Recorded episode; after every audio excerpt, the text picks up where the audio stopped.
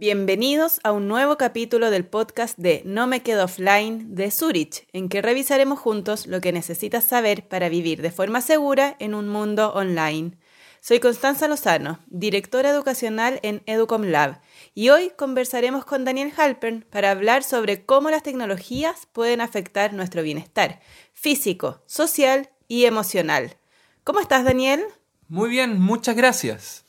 Daniel, hoy vivimos en un mundo complejo, lleno de desafíos, con muchos estímulos, cargados de información e intenso, muy intenso. De hecho, estaba leyendo un artículo reciente de la BBC en que mencionaba una idea muy interesante que nunca antes había reflexionado, como es el paso de una sociedad de enfermedades crónicas no transmisibles. Yo tampoco nunca había escuchado ese término, pero ¿a qué se refiere? Mira, el artículo explica que hoy muchas personas sufren de una combinación mortal entre la hiperconexión digital, el sedentarismo y la sobrealimentación, ya que al mezclarse estos aspectos, las personas generan problemas circulatorios, respiratorios, muscoesqueléticos e incluso mentales. Sí, claro, eso lo entiendo como esa mezcla entre sedentarismo, hiperconexión y sobrealimentación em, puede llevar todo eso. Lo que no puedo relacionarlo muy bien es con ese concepto que mencionaste de enfermedad crónica no transmisible. Lo que pasa es que tradicionalmente, como humanidad, le hemos temido a las enfermedades infecciosas y por ello gran parte de los esfuerzos aún se focalizan en esa línea para evitarlos. De hecho, las acciones emprendidas a nivel global para impedir la propagación del coronavirus no hicieron más que confirmar este enfoque, el destinar gran parte de los recursos a este tipo de problemáticas. Y eso está bien, ¿no? O sea, no entiendo como que no veo mucho el problema con ello. Me parecieron que las medidas sí fueron relevantes para cuidar a la población. Sí, por supuesto, sin lugar a dudas. El tema es que el artículo menciona, según los datos que hoy se manejan, que deberíamos pasar de temerle de las enfermedades infecciosas a ponerle mayores recursos a las enfermedades que no se contagian, sino que se propagan por nuestra forma de vida un aspecto cultural. Ah, ahora entiendo. Entonces se mostraba el impacto del sedentarismo, la sobrealimentación y la hiperconexión digital como causas de este fenómeno, ¿no es así? Sí, así es, Daniel. ¿Tú tienes cifras del impacto de esta forma de vida en términos de mortalidad? Mira, hay, hay varios datos cruzados y estudios que, que han mostrado ciertos elementos. De hecho, uno de los más recientes advierte que entre el 3,8% y el 5,9% de las muertes a nivel mundial se podrían asociar con este fenómeno. Según la Organización Mundial de la Salud, por ejemplo, la inactividad física es el cuarto factor de riesgo de mortalidad más importante, siendo el responsable de 32 millones de muertes producidas anualmente.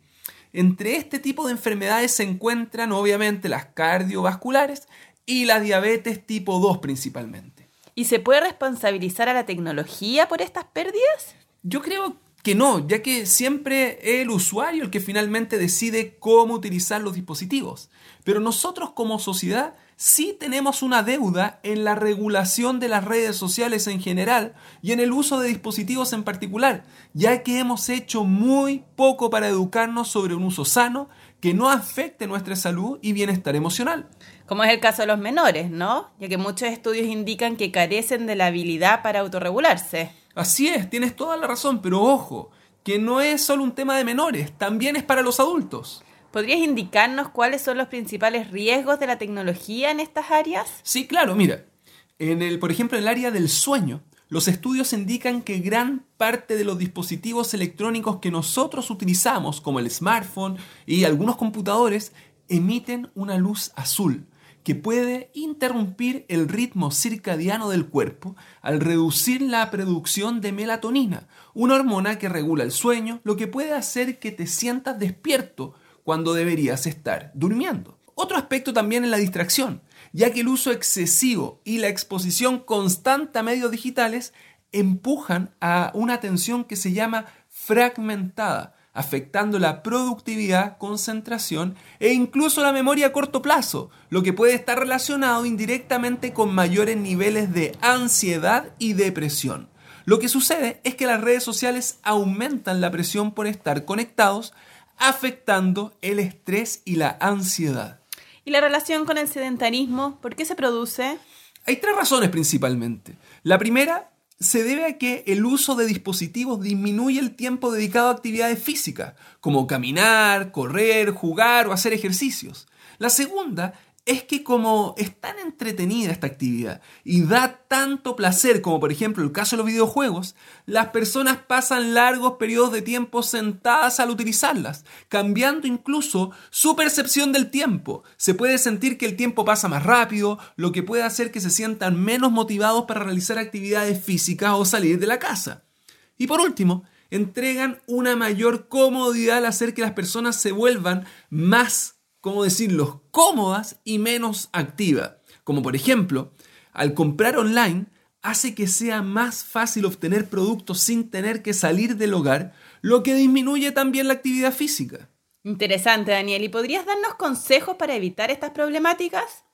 Sí, claro, pero yo creo que es mejor eh, focalizarnos en los consejos en un próximo capítulo para que de esa forma se puedan mostrar, por ejemplo, aplicaciones que podrían llegar a regular estas tareas que tanto nos cuestan. Excelente idea. Muchas gracias Daniel y a cada uno y una de ustedes por habernos sintonizado.